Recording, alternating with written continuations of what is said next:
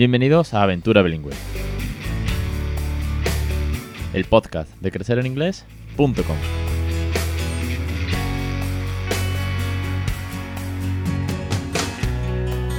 Capítulo 197, el 26 de marzo de 2020. Muy buenas, bienvenidos a Aventura Bilingüe, el podcast sobre bilingüismo, el podcast en el que hablamos sobre los cuentos, los consejos, las canciones, la gamificación, la ciencia, los docentes, de todo lo que tenga que ver, pues cómo estamos criando, cómo estamos regalando una segunda lengua en casa, de pedagogía, de todo eso, todo lo que tenga que ver. Si es que es increíble que estemos aquí 197 episodios después de que esto empezase y que va para largo, como siempre digo, porque el ataque es muy divertido y da para mucho. Hay muchas cosas de las que hablar, hay muchas cosas que descubrir y hay mucho en lo que seguir mejorando, desde el inglés a, los phonics, a la lectoescritura, en fin, tantas cosas, tantos consejos y tantísimas familias que estás aquí detrás apoyando este loco proyecto. Así que desde aquí, un millón de gracias una vez más a todos los suscriptores, aventureros y aventureras que estáis ahí, y también a los oyentes, y a los lectores, y a los seguidores, y a los que intercambio mail, y a los que me escriben por WhatsApp, y a los que estos días me han mandado vídeos de su familia o me han comentado cómo les va la cuarentena en casa. A todos vosotros, una vez más, gracias.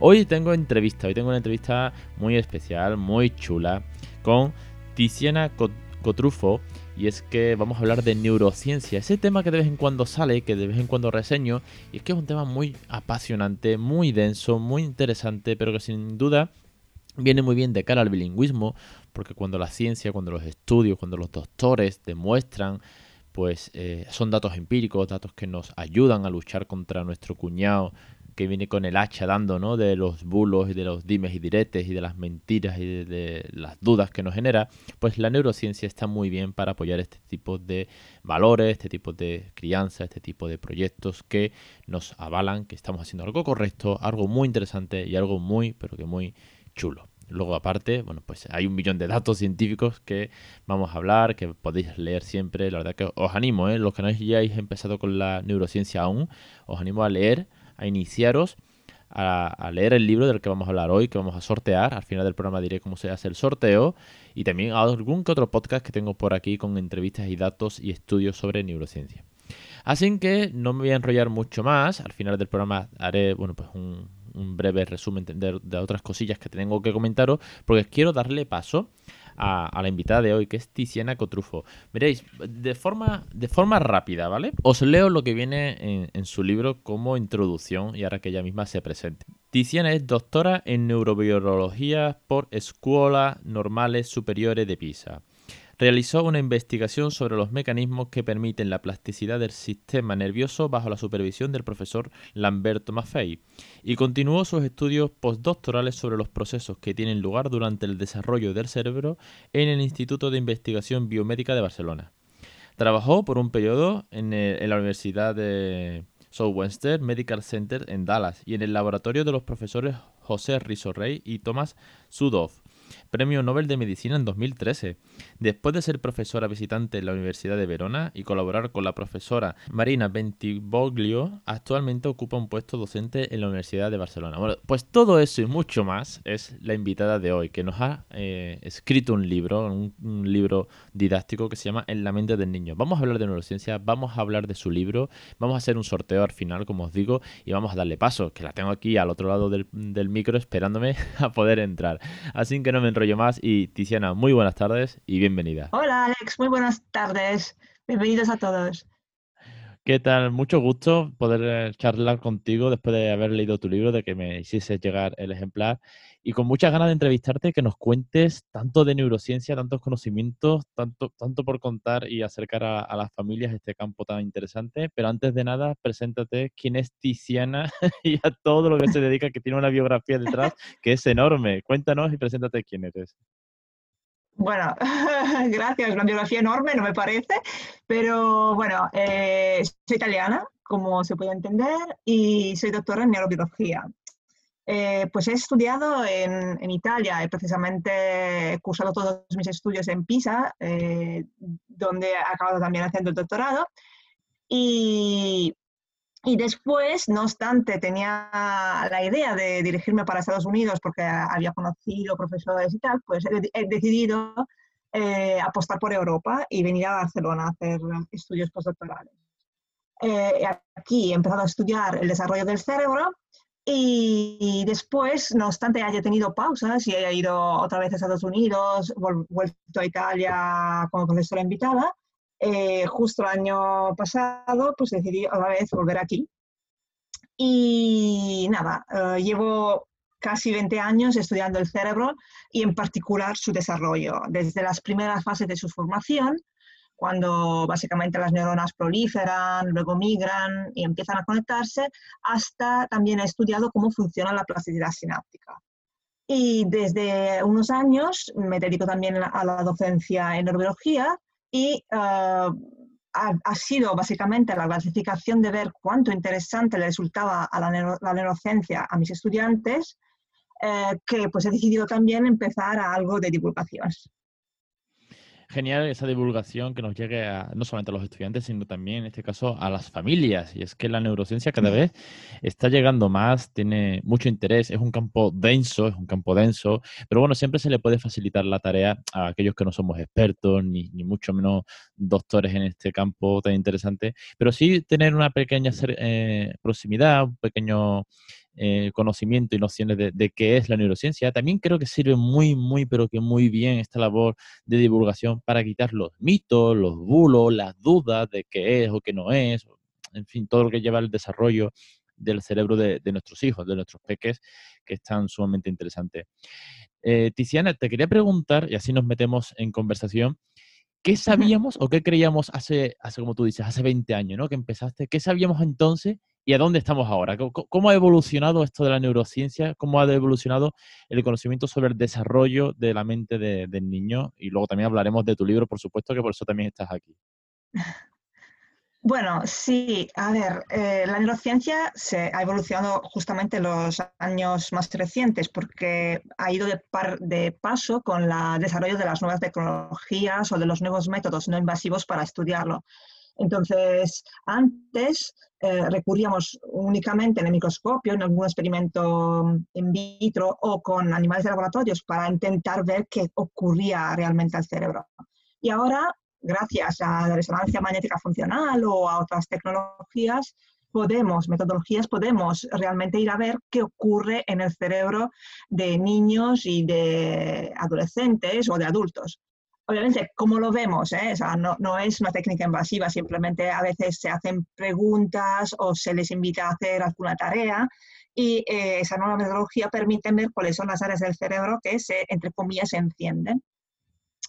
Entonces, eh, gracias a estas nuevas técnicas y también a los estudios con animales de laboratorios, como de los animales, Sabemos, um, bueno, en los últimos 20, 30 años, sabemos que existen, por ejemplo, periodos críticos, o sea, ventanas temporales en las cuales el cerebro es más plástico a la hora de adquirir varias habilidades. Sabemos también de la existencia, por ejemplo, de neuronas de espejo, que nos demuestran que podemos aprender por imitación, solo mirando, o intuir las intenciones de alguien con solo observarlo y por lo que tienen que relacionarse con lo que sabemos del cerebro y el aprendizaje, por ejemplo, eh, sabemos ahora mismo que hay que darle tiempo al cerebro para aprender y también dormir bien y contar con las emociones a la hora de aprender.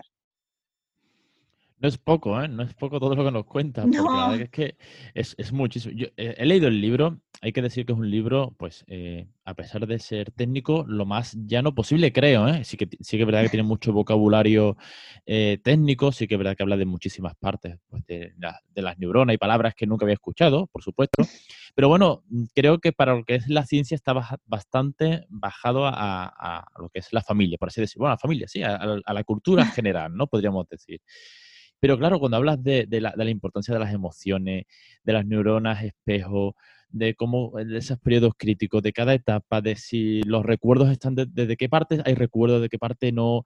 ¡Buah! Es que es un mundo mm, sumamente intenso, ¿eh? Y sobre todo nos dan, como el libro habla de, lo que es la evolución del niño, ¿no? Del cerebro de, un, niño desde, desde, que nace hasta casi la adolescencia. Hay una serie de periodos, bueno, abarca muchísimo, son muchos años, pero es sumamente interesante. Y sobre todo lo que se pensaba antiguamente, ¿no? Teorías, teorías antiguas y todo lo que nos cuentas ahora de todos los avances que ha habido gracias a la tecnología. Pero hay una cosa que es muy, muy importante, está en boca de muchos, se habla muchísimo, sobre todo en el tema del bilingüismo, está cada día más presente, que es la plasticidad. La has sortado, has dicho la palabra mágica. ¿Qué es la plasticidad? ¿Hasta cuándo se tiene? ¿Hasta cuándo no se tiene? ¿Cómo funciona? Descúbrenos un poquito más, eh, Tiziana, qué es la plasticidad cerebral. Vale, vale, intentaré, porque realmente es difícil para nosotros investigadores eh, hacer llegar con lenguaje normal lo que sabemos a, la sociedad, a las familias. Eh, entonces, ah, cuando hablo de plasticidad, normalmente eh, intento que la gente piense en lo que es un material, ¿no? Cuando material es plástico, quiere decir que se puede moldear y deformarse cuando lo tratamos a, lo sometemos a fuertes tensiones. Pues algo parecido ocurre en el cerebro. Y entonces la plasticidad nerviosa es como la, la capacidad del sistema nervioso para modificar sus patrones de conexión desde un punto de vista que puede ser funcional, que quiere decir que aquellas conexiones funcionan mejor, pero si eh, el entrenamiento o el aprendizaje es continuado, aumenta, también se puede modificar esas conexiones de un punto de vista estructural o sea, hacer más conexiones. Entonces, eh, esta capacidad, esta capacidad no es otra cosa que la plasticidad sináptica, eh, está moldeada en los seres viventes por la experiencia que acumula cada individuo. Y puedes dejar improntas indelebles en ese sistema nervioso. Y en este punto radica la necesidad de aprendizaje para potenciar las capacidades cognitivas de los más pequeños. Luego, la otra pregunta era, ¿hasta cuándo tenemos plasticidad? Bien, me gustaría desfatar el mito y ahora desmitificar este, esta, este, esta creencia que solo los niños aprenden o tienen plasticidad y solo hasta los tres años. Pues sí que es cierto que la mayoría de habilidades eh, se adquieren durante la niñez, eh, pero otras, como las funciones ejecutivas, por ejemplo, se aprenden eh, durante la adolescencia se desarrollan durante la adolescencia y otras eh, la fase adulta. Por lo tanto, la plasticidad sí que es mayor para más habilidades en la niñez, pero no nos olvidemos que siempre podemos aprender y que algo de plasticidad nos queda también a los adultos. La cosa está en, no dejar de aprender, entiendo, ¿no? Que si nos quedamos plano y no aprendemos más, pues ahí nos quedaremos, pero si tenemos ese hambre, ¿no? Esa, esa curiosidad, podemos mejorar, podemos aprender cosas nuevas, ¿no? Claro, eso es importante. Podemos aprovecharla cualquier edad, haciendo trabajar bien el cerebro, con, actividades, con actividades un poco activas, más activas que pasivas, obviamente, sin estrés y otra vez me repito, durmiendo bien. Es importante lo de dormir bien, ¿no? Entiendo, porque lo, remarcas mucho, igual que es fundamental la buena alimentación, si el cerebro necesita descansar también, ¿no? no eso de trabajar eh, infinitas horas cada día, no por eso vas a rendir mejor. No, sobre todo porque la gente igual no lo sabía antes, pero no se trata de dormir solamente para que el cerebro descanse, como si fuera una necesidad eh, del cerebro así pasiva, ¿no? Sino que durante el sueño el cerebro consolida los recuerdos y además limpia el, que, de, bueno, las neuronas de, los, de las toxinas o de los metabolitos que nos sirven. Entonces necesita ese tiempo para hacer limpio y volver a aprender el día después. Qué interesante. También hablas mucho de los comienzos de, las etapas más tempranas, de esa poda ¿no? que se produce de neuronas, como que tenemos millones de neuronas y empieza a haber una poda, como que se pierden, vamos a decirlo así, tú lo podrás aclarar mejor, y nos quedamos con lo importante, ¿no? ¿Cómo, cómo es esa poda que, a la que hace referencia? Bueno, eh, a ver, el cerebro funciona de una forma un poco particular. O sea, al principio, cuando empieza a desarrollarse, se forman muchísimas neuronas y muchísimas conexiones. Y se forman muchas más neuronas y conexiones de las que realmente necesitamos. Entonces, ¿cómo funciona después? El, cerebro afina eh, sus conexiones mediante la experiencia y fortalece las que está utilizando y de alguna manera elimina aquellas que mm, no se usan o que producen, por ejemplo, movimientos equivocados o mm, responden de manera equivocada. Por lo tanto, eh, necesitamos una poda adecuada de estas conexiones para que, la que las conexiones que funcionen funcionen mejor. Interesante, ¿eh? me, resultó muy curioso el tema de, la poda, ¿no? como, bien haces mención. De hecho, no sé si lo, has podido comprobar en el libro, eh, yo, pero muchísimos de los científicos asimilan, bueno, hacen muchos, muy a menudo la analogía entre las neuronas y los árboles y el cerebro en la foresta, ¿no? Entonces, en ese sentido, tiene ah, una lógica pensar en una poda eh, como herramienta para que esta foresta crezca de la mejor manera posible. Bueno, pues aparte de lo de la poda, eh, me quería meter en el tema que más nos abarca en este podcast, que más le interesa a las familias, el tema del bilingüismo. Haces mención al aprendizaje de, de las lenguas en el cerebro, de cómo, cómo cómo el cerebro va aprendiendo las edades tempranas, los beneficios. También hablas de, bueno, pues de otras habilidades matemáticas, la psicomotriz, obviamente hablas de muchos aspectos, pero en este caso nos interesa muchísimo el tema del bilingüismo. ¿Cómo es, científicamente hablando, aprende el cerebro más de una lengua? ¿Qué beneficios puede tener? Si se puede hacer a largo plazo. ¿Cuál es la mejor eh, etapa? Como neurocientífica nos podrías contar. Vale, a ver, el estudio del bilingüismo y la neurociencia es bastante reciente, porque te decía, las nuevas tecnologías se han desarrollado relativamente eh, hace poco. Eh, lo que sí sabemos es que el bilingüismo es muy difundido y muestra que nosotros humanos podemos aprender con más o menos dificultad otro idioma, eso está claro. Obviamente hay que diferenciar el quien aprende dos lenguas desde el nacimiento y quien más tarde a través de un sistema, por ejemplo, educativo apropiado, pero también hay que distinguir quién tiene este aprendizaje constantemente en casa o el que lo usa de vez en cuando. Entonces, eh, estudios recientes, ahora, eh, yo mm, intento dar unas indicaciones, pero no son unas generalizaciones, porque cada individuo luego es diferente. ¿eh? Pero estudios recientes sugieren, por ejemplo, que el bilingüismo tiene un impacto positivo en las capacidades cognitivas, pero más allá del procesamiento del lenguaje. ¿Por qué? Porque el tener que controlar dos idiomas a la vez permite un, permite un control ejecutivo y el desarrollo de sus correspondientes funciones cerebrales. Por ejemplo, el cerebro del bilingüe puede tener una mejor atención y capacidades de cambio de tareas ¿no? que el cerebro mm, del monolingüe, eh, porque inhibe o sea, él tiene una capacidad más desarrollada para inhibir un idioma mientras usa el otro. Además, el ser bilingüe parece tener efectos positivos en, eh, sea en niños, pero también en la edad mayor, ¿vale? Porque esas estructuras, ya como mm, te he dicho, eh, están desarrolladas de otra forma.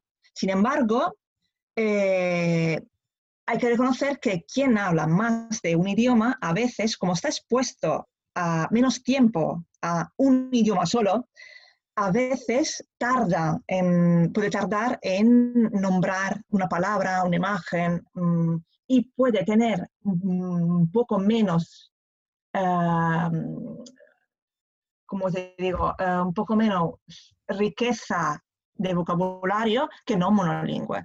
Por lo tanto, oh, aquí yo nunca me estresaría es importante, si se puede, es un beneficio para el niño aprender los idiomas.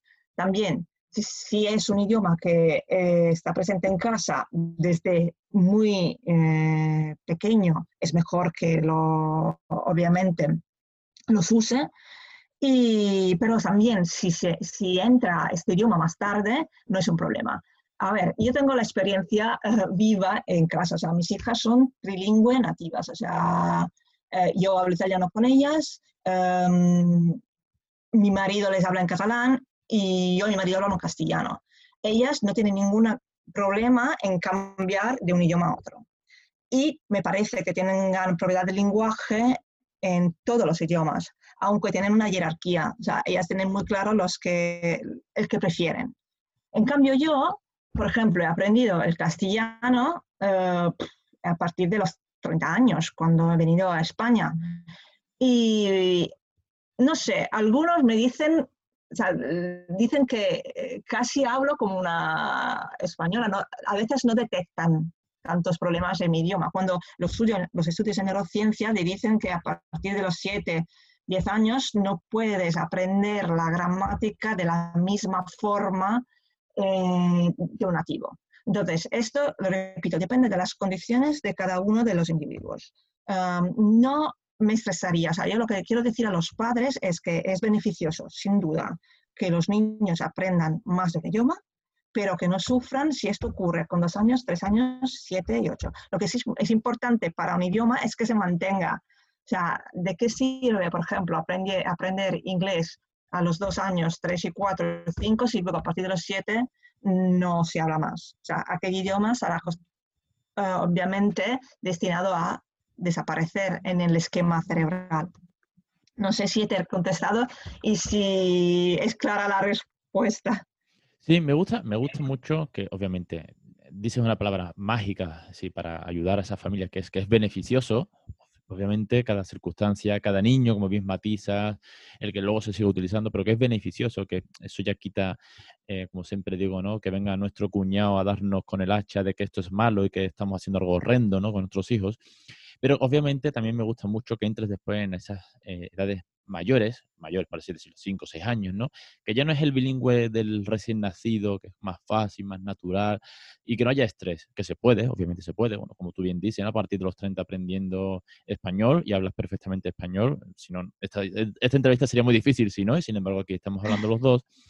Y me quedo con, con, esa idea, ¿no? Cuanto antes, pues más fácil va a ser, más beneficioso en el sentido de que va a ser más cómodo para todos, no beneficioso a nivel cognitivo, y que si luego es más tarde, que no haya, no haya ese estrés, no haya prisa, ¿no? Me llegan muchas consultas de familia, oye, es que me gustaría empezar, el niño ya tiene 3, 4 años, ya es tarde, ya, ya lo dejo, ya se me ha pasado eh, la posibilidad, no, no, ni mucho menos, ¿no? Creo que hay, camino toda la vida, lo que pasa es que, bueno, cuanto antes empiece es más fácil ser, ¿no? Igual que pasa. Sin duda, esto es sin duda correcto. ¿eh? Eh, además, me quería desmitificar la creencia que el aprender un segundo idioma confunda el aprendizaje de, del, maternal, para decirlo. En absoluto no. Eh, yo destacaría que mm, en todo esto que es muy importante y más en, este, en esta sociedad, que los niños sepan comunicarse y lo puedan hacer con distintos idiomas. Lo único que em, quiero transmitir es que em, eh, en cualquier edad hay posibilidad de aprender y que nuestros cerebros, aunque sea más plástico de niños, no deja de aprender jamás. Eso es fundamental. Y me gustó mucho cuando estaba leyendo tu libro, Tiziana, el hecho de, yo claro, yo iba leyendo y siempre iba buscando la referencia a lo que eh, al bilingüismo en casa, ¿no? Así, obviamente voy aprendiendo, es un tema que desde hace ya mucho de la neurociencia me llama la atención, intento leer cosillas, pero iba leyendo tu libro y yo iba como a ver por dónde voy pillando cosas que yo haga o deje de hacer o que pueda hacer, ¿no? Y me gustó mucho, lo has comentado al principio, el tema de las neuronas espejos, ¿no? De cómo el hecho de ver la boca de, la persona, pues ayuda a formular después el habla, ¿no? En, los pequeños. Y también de las emociones. cómo de importantes las emociones a día de hoy en el desarrollo del cerebro, Tiziana? Bueno, para, para, mí y para todos los que estamos en este campo ha sido una confirmación, confirma reciente, ¿eh? porque sabemos que antes todo el mundo estaba convencido que razón y emociones tenían caminos separados y paralelos. Y siempre teníamos que escuchar nuestra razón, la parte más lógica de nosotros, para decidir. Y ahora, gracias a estudios de Damasio, un gran neurocientífico, eh, mm, sabemos que al contrario, la toma de decisiones eh, se nutre de alguna manera de las emociones, así como el aprendizaje. Eh, es importante que mm, transmitimos a la hora de enseñar, que sea otro idioma o que sea pues también deporte, por ejemplo, emociones, porque entonces los recuerdos de aquellos aprendizajes se consolidan mucho más fácilmente y de manera mucho más duradera. Eh, y mm, no solo, o sea, cuando se habla de toma de decisiones, eh, considerar lo que probamos a la hora de decidir también puede aportar riqueza y no restarla mí, claro, cuando yo leía esto, sin ser yo un neurocientífico ni mucho menos, pero por sentido común de la filosofía que llevamos en casa, yo decía, bueno, si yo le doy el ejemplo con el tema de las neuronas espejo, yo le doy el ejemplo del inglés diario, ¿no? Por así decirlo, y luego todo lo que hacemos en inglés intentamos que sea divertido, lo cual es una emoción positiva, esto suma muchísimo para que haya ese, ese, desarrollo. Y como esto todo, claro, desde esto, pues desde las tareas de la casa o de tocar el día de mañana la guitarra, que yo también toco en casa, quiero decir, intentemos crear buenos momentos en relación a las cosas que queremos enseñar a nuestros hijos, ¿no? Esto es importantísimo, eso es importantísimo. Es sentido común, pero claro, si el sentido común viene reforzado por evidencias científicas, eh, es casi mejor, ¿no? Eh, las neuronas espejo, cuando se descubrieron, eh, la verdad mm, sorprendieron mucho, porque, y, como muchas, muchos descubrimientos científicos, eh, se, observó, se observaron por casualidad. O sea, había un mono con electrodos puestos y el investigador, mientras comía, vio que esos electrodos disparaban, o sea, demostraban que las neuronas se activaban las mismas neuronas que se activaban en él para comer, se activaban en el mono sin que estuviera comiendo, porque el mono le observaba. Entonces, eh, claro, esto demuestra que los niños claramente pueden aprender y aprenden solamente mirando lo que hacen los padres o mirando eh, cómo se comportan. Si, como tú bien has dicho, a esto le añadimos emoción, eh, lo aprenderán de una manera mucho más sólida. Es fantástico porque, bueno, como bien dice, ¿no? Si lo que parece sentido común, lo que, lo que nosotros queremos en casa, nuestra forma de, educar, viene con algo contrastado, con un dato empírico, y nosotros, yo soy mucho de, de, los datos empíricos. Me gusta mucho que la ciencia esté detrás, porque si no son dimes y diretes, son rumores o son teorías, pero cuando hay algo detrás que lo avala, como es la, la ciencia, pues te quedas más tranquilo y dices tú, bueno, voy por el buen camino, estamos haciendo algo correcto y además es muy positivo. Tiziana, yo te quería agradecer muchísimo el, ratito, el que saquemos hueco, además en estos días que están sumamente difíciles, todos quedándonos en casa. Y, te pediría simplemente, bueno, pues un breve resumen de qué es lo que van a encontrar todas las familias que, puedan leer tu libro. Mm, bueno, el placer ha sido también mío. Eh, bueno, en mi libro las familias pueden encontrar algunas herramientas para que Mm, puedan eh, enseñar a sus hijos eh, conceptos o, aconsejar también a, sus educadores qué es mejor para enseñar. O sea, la idea era proveer los educadores y las familias con unas herramientas fáciles para mm, enseñar a, los niños herramientas contrastadas por la ciencia y que son de muy básica naturaleza. Eh, ya lo hemos dicho, eh, darle ejemplo para que las neuronas espejo funcionen, las emociones, eh, el dormir bien. Y otra cosa que el cariño mm, entra dentro de las emociones. Y otra cosa que a mí me, bueno, es un tema para mí muy importante, es el tiempo. Dar el tiempo a los niños de aprender. O sea, es importante que sus cerebros no, van a la velocidad de, a la que va nuestra sociedad, ¿no? que está empeñada en hacer millones de cosas. Ellos tienen que tener el tiempo de equivocarse y volver a, a aprender. ¿Vale? Tienen que tener el tiempo de imitar, tienen que tener el tiempo de aburrirse, porque aburriendo hacen funcionar neuronas y eso les hace más creativos. Entonces, el mensaje que quiero dar a las familias es esto. Eh, intentar que eh, haya emociones, em, que darle ejemplo y dar el tiempo.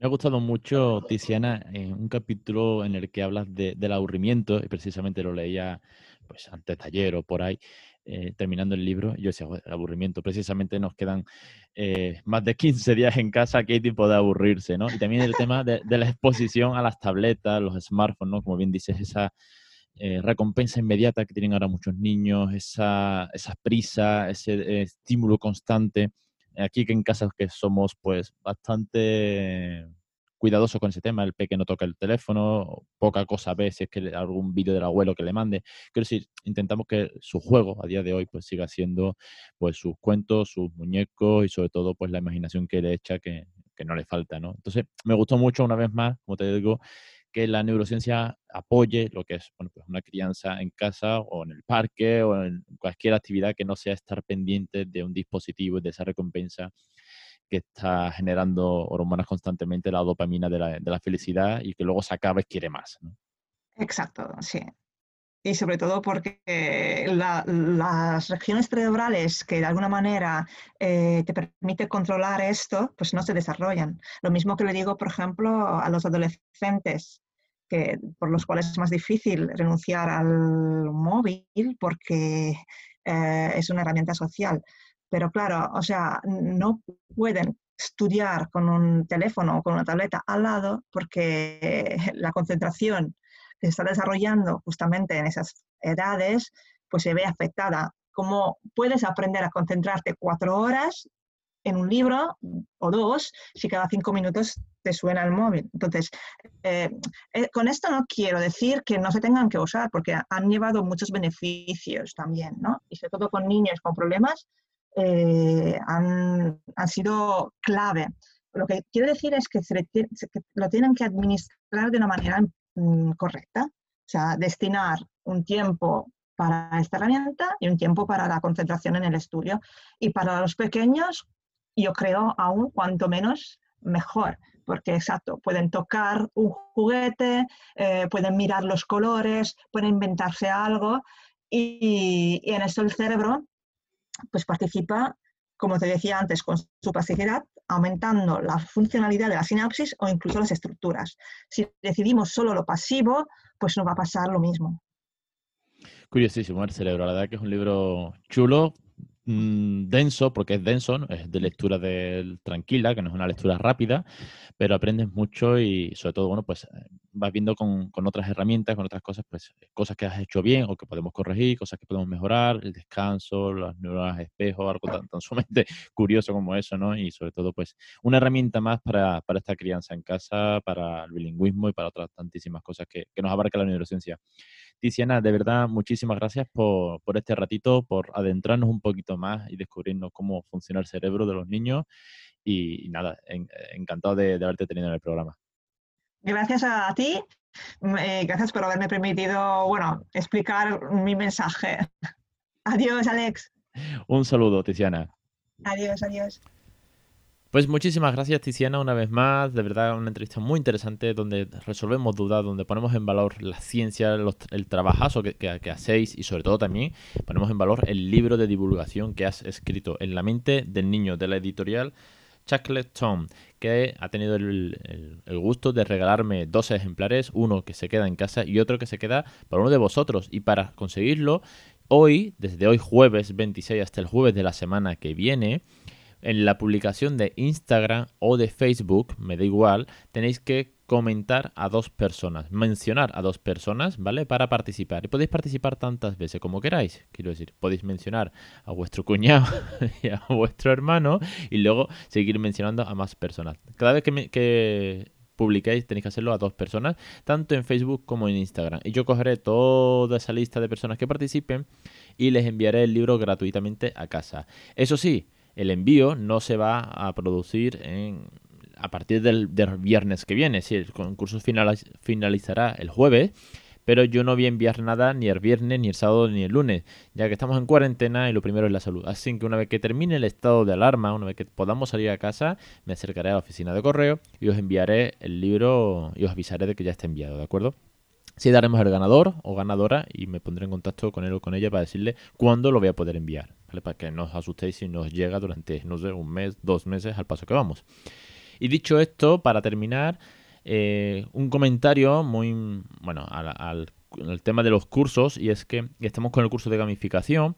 Me ha llegado muy buen feedback. El otro día publicaba un mail que me llegaba sobre, bueno, pues lo interesante que está resultando el curso de gamificación, que también es un curso denso, es un curso que como os dije al principio casi que son dos cursos en uno. Por un lado saber qué es o cómo se aplica la, eh, la gamificación, los conceptos y todo lo que conlleva y luego un montón de recursos y también pues de cómo vamos a crear los materiales nosotros mismos. Os digo, como consejo, porque lo he estado hablando con algunos de los suscriptores, aventureros y aventureras, que es un curso para tener la mente muy abierta, ya que Isabel va a mostrar cantidad, cantidad de recursos en cada lección, que están en torno a 20-30 minutos, no para de sacar materiales. Son lecciones en las que saca diferentes flascas, juegos, recortables, un montón de cosas plastificadas, o tira una pelota a la pizarra, hacen muchísimas actividades. Lo bueno de esto, lo bueno de la gamificación es tener la mente abierta para pillar esa idea, ese juego, o ese recurso, o esa tabla de puntos, o esos avatares, y ponerlo en práctica con nuestros hijos o con nuestros alumnos, pero mm, pivotándolo un poco. Quiero decir, vamos a coger este recurso, vamos a coger este tipo de flasca, vamos a coger este tipo de actividad para la fonética, para eh, el vocabulario, para la gramática.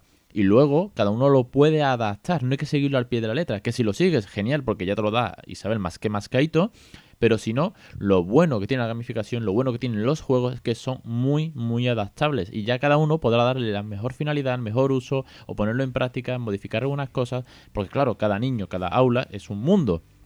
Pero con Isabel os vais a llevar una cantidad de recursos enorme. Y acaba de empezar, ¿eh?